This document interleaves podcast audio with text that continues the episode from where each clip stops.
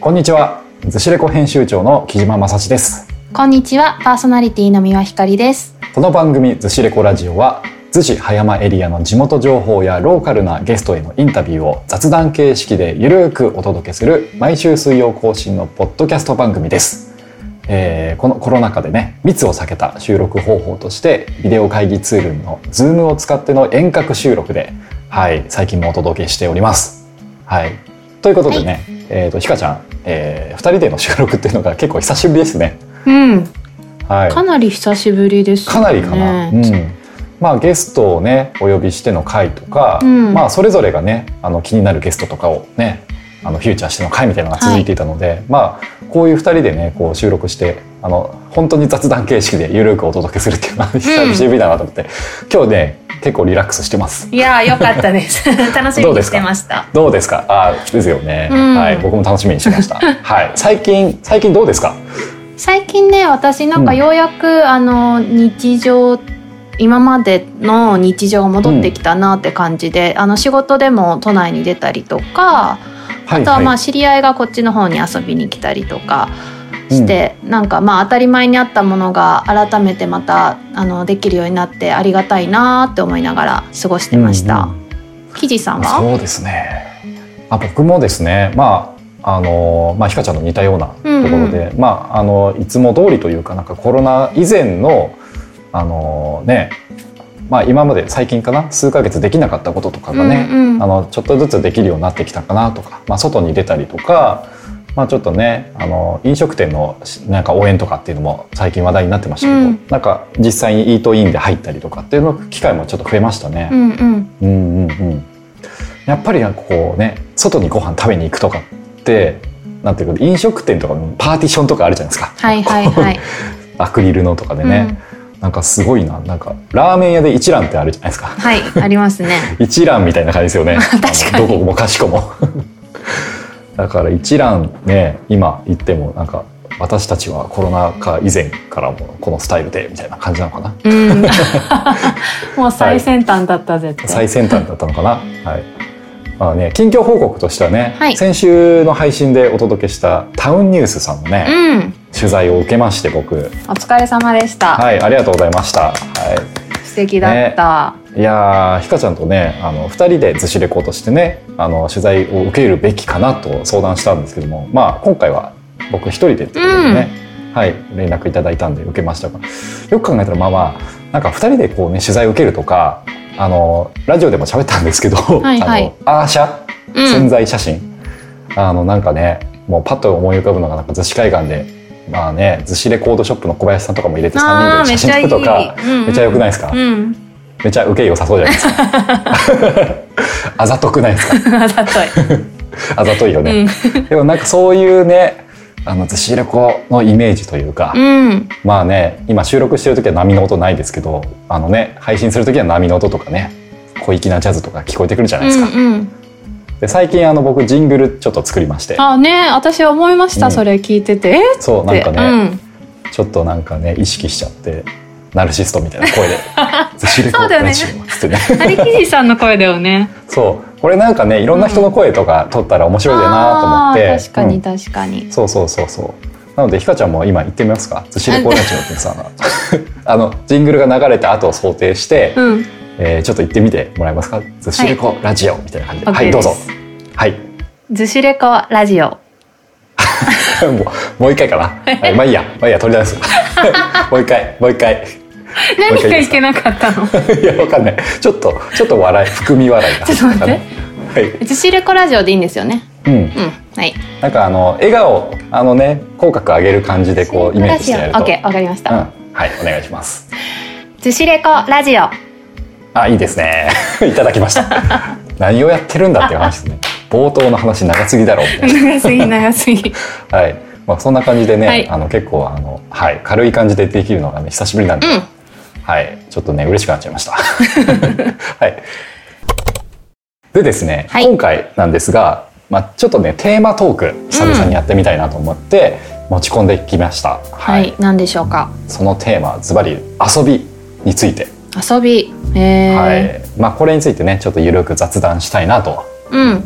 まあこのコロナ禍でね遊びとかについてもまあ制限とかされてるじゃないですか。そうですねなのでまあテーマとしてね遊びって何なんだろうとかまあいろいろねなんかいろんな気づきが出てきそうなテーマかなと思って、はい、このテーマをちょっと選んでみました。はい最近どんな遊びしましたか？最近、えっと、私はもっぱら自然の中で遊んでますね、なんかそれは多分やっぱコロナの影響もあって、人が多く室内で集まるところとかはいはい。は、あのうん避けてるっていうのもあるんですけど、まあ、あの暖かくなってきて外で過ごすのも気持ちよくなってきたので、うん。まあ、主に保育園の子供とか甥っ子とかとですけど、海で生き物探したり泳いだりとか、うんうん。まあ、山だと今ちょうど本当に雨がいっぱい降る時は降るじゃないですか、うんですね。雨の日に山に行って、泥滑り台して遊んだりとか、はいはいはい。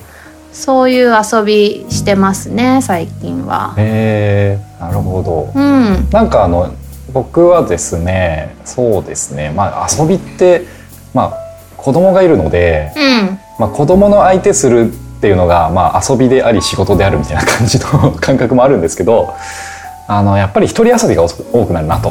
うーん、で遊びっていう遊びなのか暇暇つぶしなのか趣味なのかよくわからないんですけど、とにかくなんかやってることといえば子供が寝た後に YouTube 見たりとか。うん、めちゃめちゃあの細かい話するとなんかゲーム実況っていうねジャンルの。はい YouTube とかあるんですけど、それ聞いたことないや。うん、あ聞いたことない、うん、結構ね面白いんですよ。やっへー。ぱあの僕ワイワイさんっていうねゲーム実況するなんか関西弁の若い32歳ぐらいの人の好きなんですけど、まああの、うんこれ聞いてる人でね知ってたらちょっと嬉しいなって感じなんですけど まあ深くはホラーです。はい、うん、あとなんかね漫画ちょっと読んだりとかね、はい。漫画ね。そうこのコロナ禍で。遊びうか。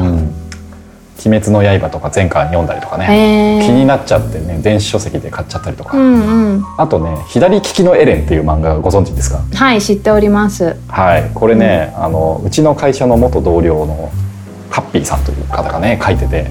あ、え元カヤックの方なの？そうなんですよ元カヤックで。そのカヤックに入る前に広告代理店でお仕事をしててあでその時の、まあ、実体験とか、うんうんうんその辺の交えたエピソードみたいな感じでね。でこのカッピーさんも面白くて一緒に仕事したことはねあの在籍じゃないんですけど、うん。あのカッピーさんがねあの後輩とかあの新卒の子みたいな子に向けていろいろこうねあの広告代理店仕込みのかねいろんなこう知った激励をしてるわけなんですよ。うんうんで。それがもう今思うと左利きのエレンのね まんまだなみたいな。へえ面白い。はこれ気になった方ねあのジャンププラスっていうね、うんあのまあアプリですかね。男性も女性も楽しめますよね。うん左利きのエレンはね。うん。そうですね。うん。本当社会人にはね、そうかも。ぜひぜひおすすめしたいやつですね。はい。まああとはね、えーまあ遊び子供にねついにポケモンという4文字を教えてしまいましてというか すごいんですよポケモンの世界って。あのポケモン GO をね教はい。えちゃったんですけど、ついに。ポケモン GO を教えた時の反応がねすごく印象的であのまあポケモンの絵本みたいなね、あのなんかそういうのを、まあ、まず買ってあげたんですけど、でそれでなんか興味を持ち出してで実はポケモンってこの世界にいるんだよあー。あの AR でねアプリで。でねいつも行く公園とかでポケモンが出ててシュッて捕まえるみたいな。もうキラキラしてね目を輝かせて。もう。じなお母さんなんかねこの世界にいるんだよみたいな。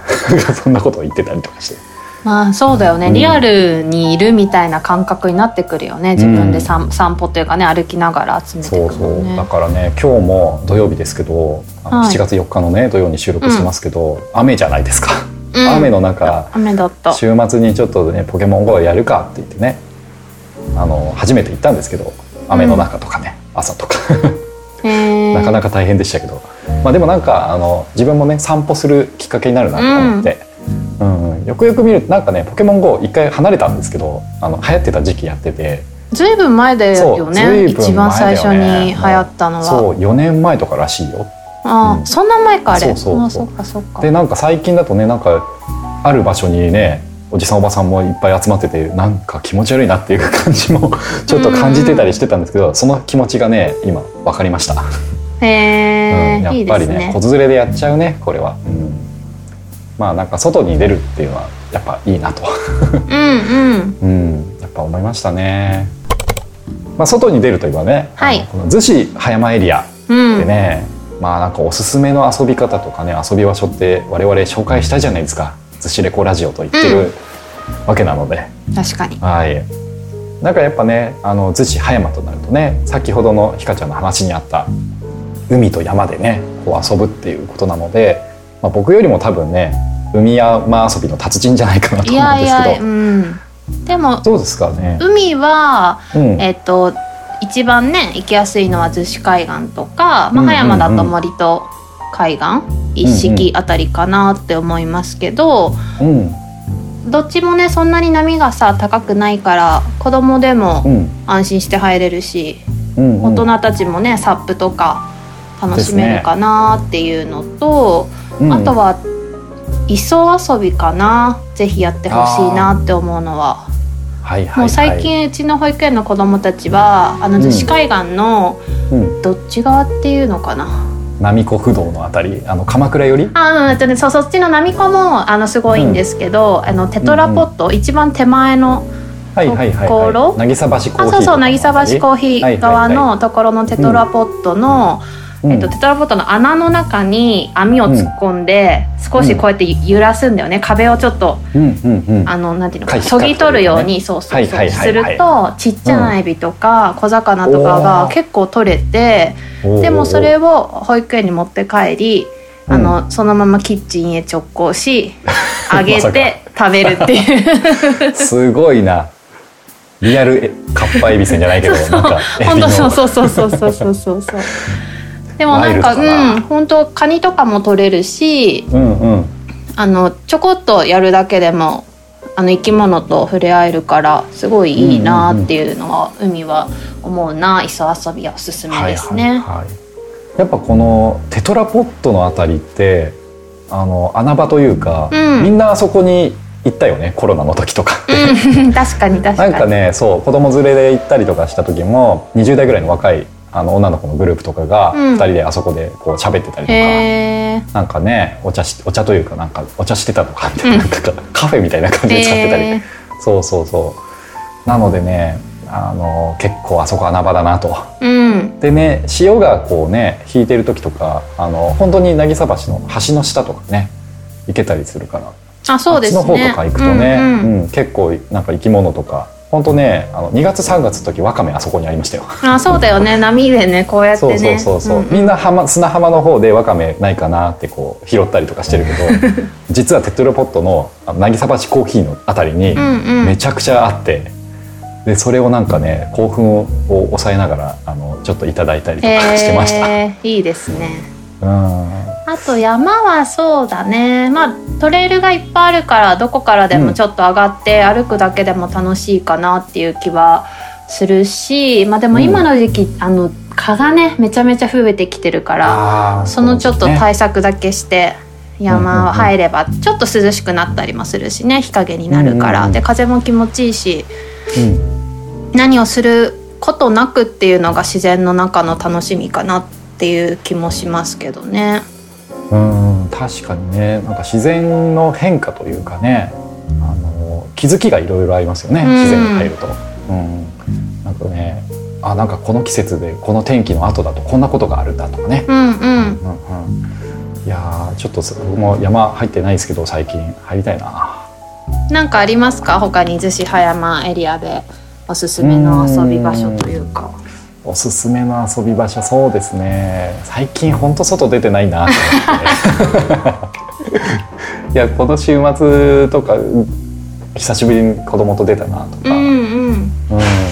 あとはね遊ぶってあの、うん、なんだろう。さっきも言いましたけどその趣味なのか暇つぶしなのか、うんうん。人と会うなのか大人になってくるとやっぱりそのお酒とかもなんかね飲み会が遊びみたいなあなってくるじゃないですか。うん、でもなんか最近遊び遊びなのかな？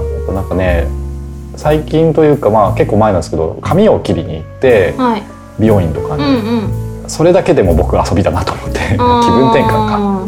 あとその後ねあのコーヒー屋さん行ったりとかねあー確かにコーヒー屋とか行ってちょっと本読んだりとかする時間も、まあ遊びじゃあ遊びなのかな、遊びの定義は難しいですね。そう遊びの定義が難しいんですよね、なのでねちょっと僕あのインスタのフォロワーの皆さん、うんうん。ずしレコのねはいフォロワーさんねもうすぐ1000人になるんですけど嬉しいおおことに。すごい。はい。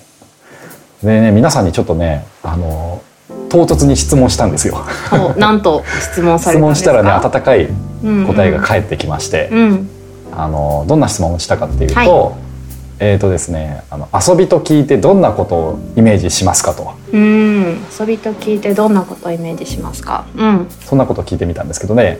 そう。えっ、とねこんな答え返ってきたんですよ。あの駆け回るとか。うん。あとはね駆け回る遊び。やっぱりね子供時代の結局駆け回ってましたよね、うんとにかく、うん。うんやっぱそうだなとかね。あと余白とか余裕とかねそんなことをパッと浮かびますと。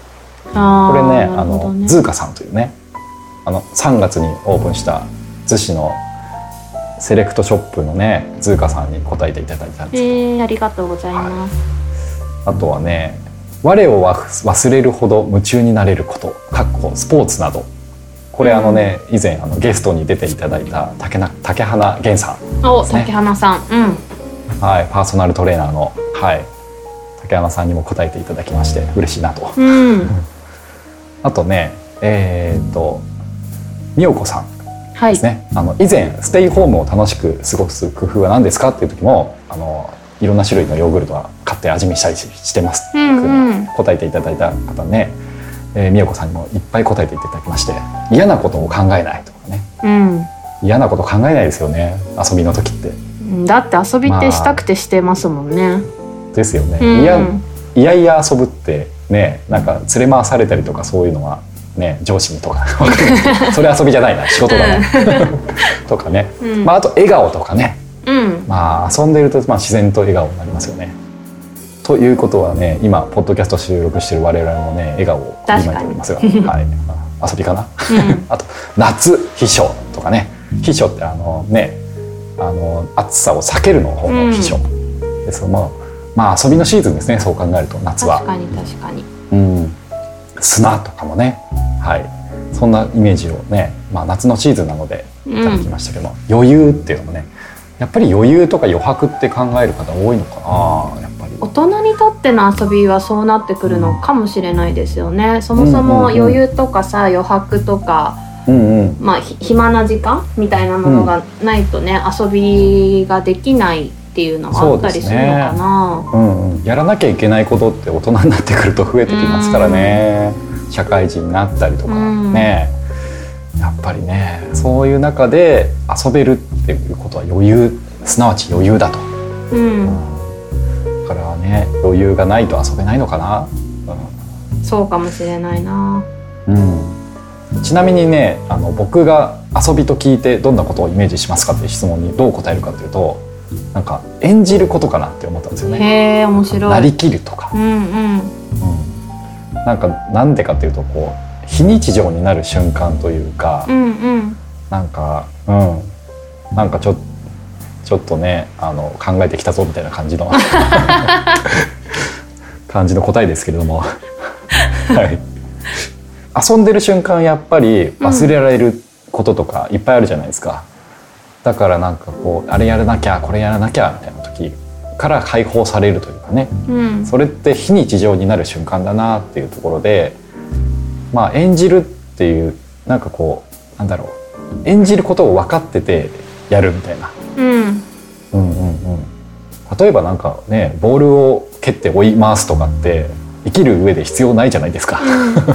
サッカーとかもですけど例にとってやっぱなんかそういうルールがあって遊ぶみたいななんかゲームとかってなんかやっぱ遊びなのかなとかね、うん。うん、そんなこと思いましたね。うん、で僕あの前にあのゲームを作る仕事をね、まあ、はいはい。今の会社でも、うん。あのついついあのつい最近までゲームプランナーっていう役職でやってたんですけど、うん。ゲームの企画を考えるとかねことをやってたんですけどそこでなんかこう知ったあのねフランスの社会学者哲学者で、カイヨワという方がいるんですけど、はい。その人がね「遊びと人間」という本をあのーまあ著書でね書かかれてそこでねなんか遊びについてあのまあロジカルにというかね分析というかねいろいろ分類とか定義してるんですけどそこではねこう言ってるんですよ。遊びとは自由奔放でありながらも何か規則に縛られた縛れ縛られてた まあもう一回やります。そこでねこう言ってるんですよ。はい。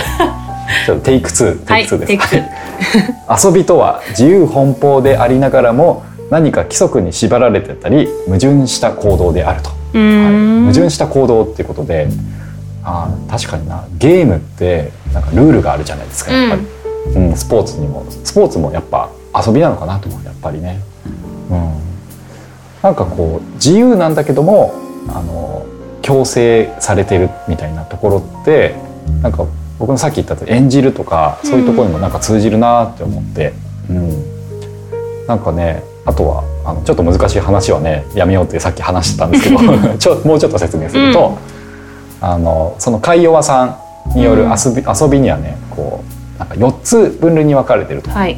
言いまして、まああの最初に言うとアゴンミミクリアレアイリンクス。なんのこっちゃ。聞き慣れない言葉なんですけど。何のこっちゃですよね。一つ目のねアゴンっていうのがね競争を伴う遊び。サッカーとかチェスとかね。うん。はい、なんかスポーツ的なやつですね。で2つ目がミミクリっていうね。なんかミミクリってなんかね、E テレでもそうミミクリーズっていう番組が子供向けのありますけど。これごっこ遊びですね。真似とか模倣、うん。ね。なんかこうなんだろう。人形遊びとかも結構そんな感じかなと。うんで3つ目がアレア運や賭けを伴う遊びじゃんけんサイコロ賭けとかね、まあ、これも遊びだなと。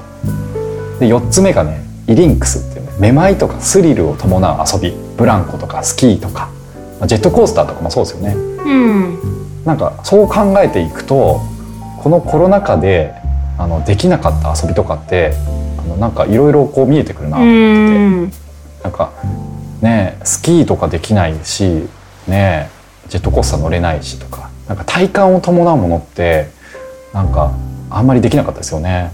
まあ、あと競あアゴンとかもね、うんうんうんまあ室内のやつはさできたりとか、まあ、それこそネットでつながるようなゲームとかはできたかもしれないけどみんなで集って、あのやるサッカーだったりとかねボール遊びとか、まあ、鬼ごっことか、そういうのはそうですねできなかったよね。確かにね。うん。なんかね、まあ特にオチないんですけど、はい、オチないというかね。まあでもこの遊びの分遊びには分類できるみたいなねことを知っておくと、なんか意外とね役に立つなと思って、あの、うん。僕はあの仕事の上でもゲームの企画考えるときにこの遊びの分類っていうのを意識してあこのこのゲームの中とか、まあ、あのルールを考えるんですけどその中ではこれはアゴンだなとかこれはアレアだなみたいな。じゃんけん賭けだなとか、へー。運運による遊びだなとかいう感じなのですごろくとかねあのあるじゃないですかいろんな遊びの中で。あのすごろくとかサイコロサイコロとか振ってあの、まあ、ボードゲームですよね。ボードゲームとかもあの結構この中の分類の2つぐらいに当てはまるんじゃないかなとかね。競争しながらうんうん。運で運で競争するというかね、うんまあ、ちょっとなんかねあの仕事の話になりそうなんでここら辺でやめてみますわ。でねさっきあの大人の遊びにはなんかお酒がついて回るよねみたいな話したじゃないですか。はい。飲み会が遊びになってくるとかね。これってなんかあの考えようによっちゃちょっと切ないよね。うん。飲み会お酒飲まないとあの遊びにならないみたいなね、うん、これあの僕あのバンド活動をはい大人になってからもやってるんですけど、うん。あの如実に変化が現れたなと思うのがうん。あのね二十歳超えてからあのスタジオで練習とかするんですよ。リハーサルとかねバンドで。でその後になぜか飲み会になるっていう。へー。なぜかお酒を飲むみたいなね。これおじさんバンドとかでもなんか練習が本なんかやりたいことなのかその後の飲みがやりたいことなのかみたいなことをねあの、うんうん。おじさんバンドの皆さんも感じてると思うんですけどなんかおねえひかちゃんお酒そんな飲まないっていうふうに。そう私お酒ね。一切飲まないんですよね。そうそうそう。だけど遊べてるじゃないですか。う、ん。で結論から言うとなんかお酒なくても遊べる方が絶対いいなって。うんうん。うんまあお酒はね、うん。好きで飲んで楽しかったうん。らそれはそれで全然いいと思いますけどね、うんうんうんただ頼るようになったらなんかちょっとね 切ないなと。さっきさっき言ったけど、うん。うんうんでね考えたのはその子供の遊びとその大人の遊びって何が違うんだろうって思って。うーん。なんかあの保育士のね仕事もされてるひかちゃんから見てその辺どう感じますか？なんかあの保育の仕事をしててもだし私ちょうどつい先日、えっとね冒険遊び場っていうあの公園の中にはい子供たちが、あの自由にいろんなものを建てたりとかん。自由に遊べる、あの場所があのいろんなとこにあって、まあ、プレーパークって呼ばれたりとかもしてるんですけど、そこで働かれてるプレーワーカーの方にあのお話をき伺って、うんうんうん。そしたらその人がなんか子供たちはね、その子供を遊びの中で、今自分があの、うん。どう育ちたいかうん。っていうこととか興味があることを、まあ、うんそのまま表現してるんだよねって言っててだから例えば水たまりはいはいはい。があったとしたも、しても、あのジャンプがさできるようになったばっかりの、例えば小さい子だったら、うん。もうその水たまりの上でジャンプをね飛び跳ねることを楽しむだろうし今それが自分の育ちだし楽しみたいことだから、うん。でもうちょっと例えば大きくなった5歳ぐらいの子だったらうん。さっきのあのいいろんな遊びのパターンじゃないけど競争？うん他の人とどっちがその早くその水たまりをジャンプして越えられるかみたいなものになったりと段か、階があるね、うん。そうそう。同じなんか対象が同じでもそれへの取り組み方とか楽しみ方がすごく変わってくる。それがすごい子供って自由で上手なんだよね。大人ってなんかもうさすごい one 方向 one way になっちゃう。なんか one one way ってなんか言うの嫌だなと思って。一一方通行日本語で一言おうと方した one 方向ね。はい。わかるよ。わかるよ。はい。一方向うん。にななりがちなんだよね。なんか多分。うん。うん。あの、うん。これはこうやって取り組むべきだみたいなものに定型化されてるのが大人の遊びになりやすいのかなっていう気はしました。うん。なんかさっきのゲームとかルールの話で言うと大人ってそのルールが一個決まってたらそれを逸逸脱しないというかその中で遊ぶみたいな感じでもしかしたら子供ってそのルール自体がどんどん変化していくのかもしれないですね。あそうそうそれは本当にそうで、なんかうんみんながさ同じように何でもできるわけじゃなかったりするからうんうん。例えば鬼ごっことかしてても年下の子が入ってきたら、まあ、この子はうん特別ルールでなんとかあり「まるありね」みたいになったりとか大人はこうとか、これじゃあちょっと簡単だからもっと難しくしてみようっていう、なんか自分たちなりのなんかプラスで遊びうん。のルールを含ませるっていう風によくしてるなと思ってそそこがすごい多分同じ遊びでもずーっと遊んでられたりとか何日も楽しんでるのって多分そういう、なんだろうな遊びをより面白いものにするっていうなんか力みたいなのがすごく子どもたちにはあるのかもしれないなと思いますね。あーなるほどうね、ん、割とこうねあの大人と子供の遊びの違いってなんだろうっていう質問だけね決めてざっくばらんに話してみたけど、うん。結構答えっていうかねルールっていう観点で見るとね結構違うなっていう明らかに出ますね。出ましたねなんか、うん、結構違う気がするよね、うん。なんかそれをそのままものとしか捉えられなかったりうんうん。するんだよね、おままごととかでもさ、うんうん。そのリンゴの形をしたおもちゃはリンゴに大人にとってはリンゴにしかならないけど、うんうん子供は全然それを違うものにさ見立てたりとか、うんうんただの三角の積み木がおにぎりに変わったりとかっていう、うん。なんかそういうのはあるのかもしれないな。あー確かにね例えばサッカーね大人のサッカーはもうちゃんとね白い線が引いてあってこの中でやりますとかって決まってるかもしれないけど、子供のサッカーだとねその線の中がじゃなくてね線がどんどん変化していくとかうん。ゴールに入れるのが目的だったのが全然違うルールになってたりとかね、うん。うん。全然違う球技になったみたいな。なんかそんな感覚がねあのもしかしたらあるのかもしれないですね。それがなんかうん。違いなのかもしれないなって、うん。一つ気づきというかね学びがありましたね、今回の収録はい。